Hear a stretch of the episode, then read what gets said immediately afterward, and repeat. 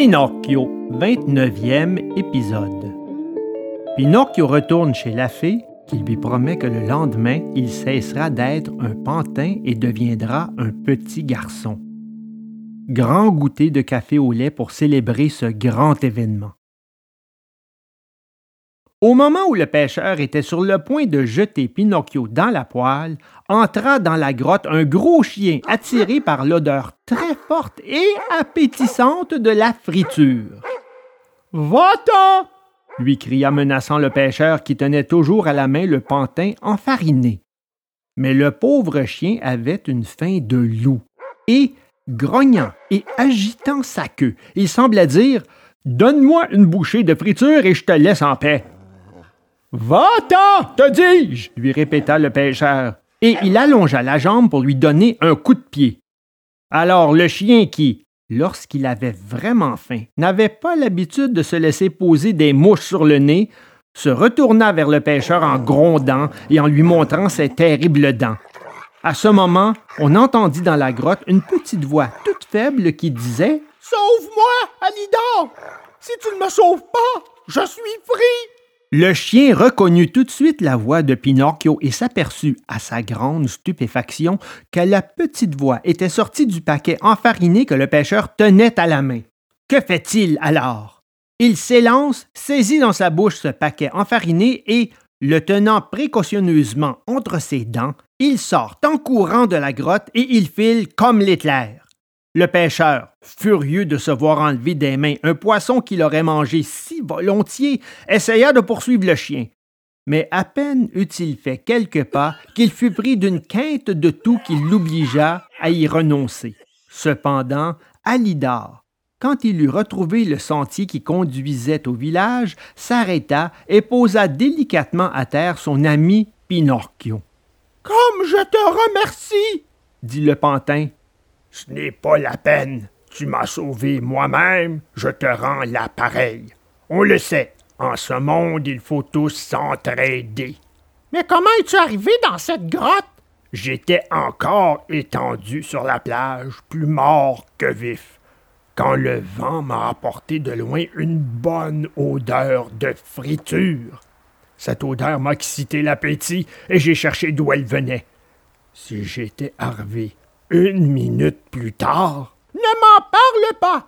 cria Pinocchio qui tremblait encore de peur. Si tu étais arrivé une minute plus tard, à l'heure qu'il est, je serais frit, mangé et digéré. Brrr! J'en ai des frissons rien que d'y penser. Alidor tendit en riant sa patte droite au pantin, qui la lui serra bien fort en signe d'amitié, puis ils se séparèrent.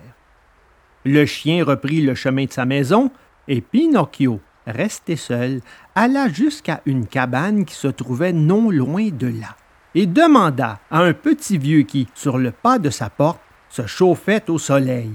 Dites-moi, brave homme, ne sauriez-vous pas quelque chose d'un pauvre petit garçon blessé à la tête qui s'appelait Eugenio? Les pêcheurs ont apporté l'enfant dans cette cabane, et maintenant... Maintenant, il est mort!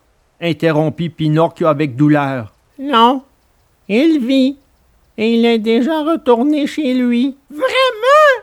s'écria le pantin en sautant de joie. Sa blessure n'était donc pas grave. Elle aurait pu être très grave et même mortelle, car on lui avait jeté à la tête un gros livre relié en carton. Et qui le lui a lancé? Un de ses camarades d'école un certain Pinocchio. Et qui est ce Pinocchio? demanda le pantin en faisant l'innocent. On dit que c'est un méchant garçon, un vagabond, une vraie teinte brûlée. Calomnie, calomnie, tout cela. Tu le connais donc, ce Pinocchio? De vue, répondit le pantin. Et qu'en penses-tu, toi? À moi, il me semble un bon enfant, travailleur, obéissant, aimant son papa et sa famille. Tandis que le pantin débitait sans rougir tous ses mensonges, il se toucha le nez et s'aperçut qu'il avait allongé de plus d'une main. Alors, tout effrayé, il se mit à crier Ne croyez pas, brave homme, à tout le bien que je viens d'en dire.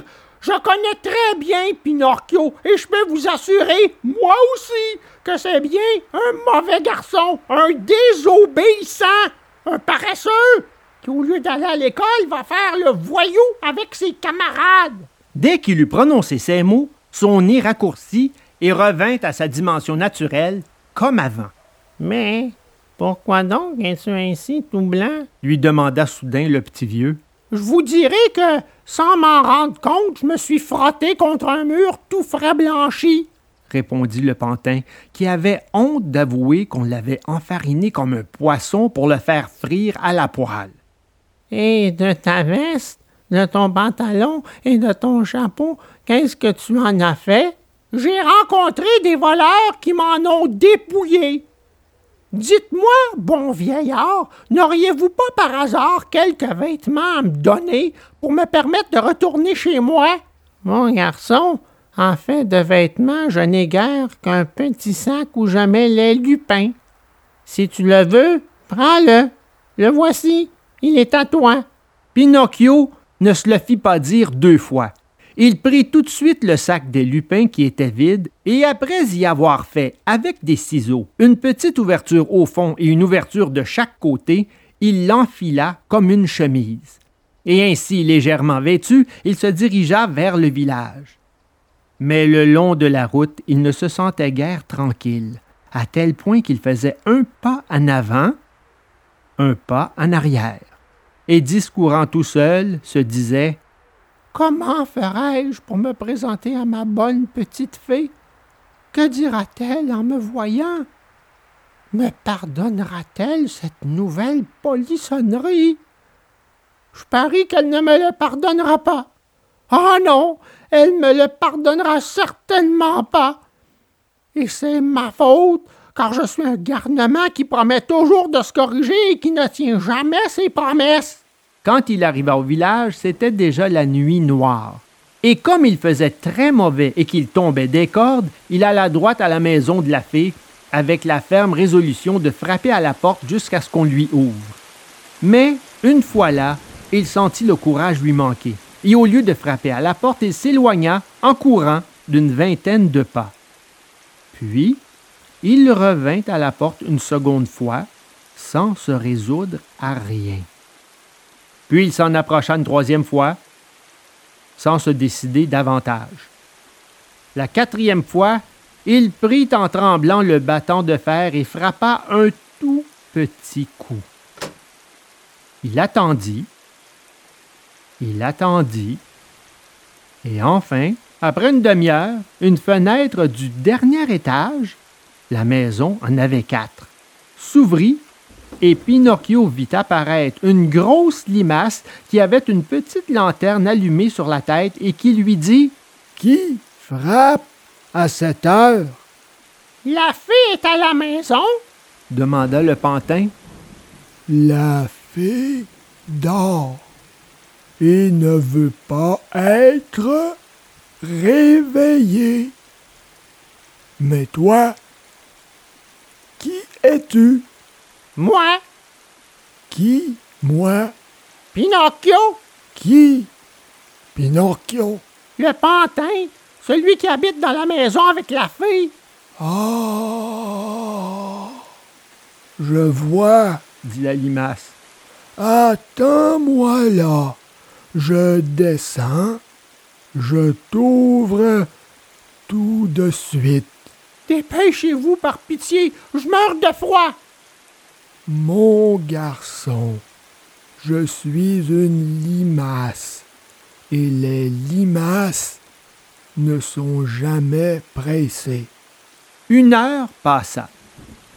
Deux heures passèrent.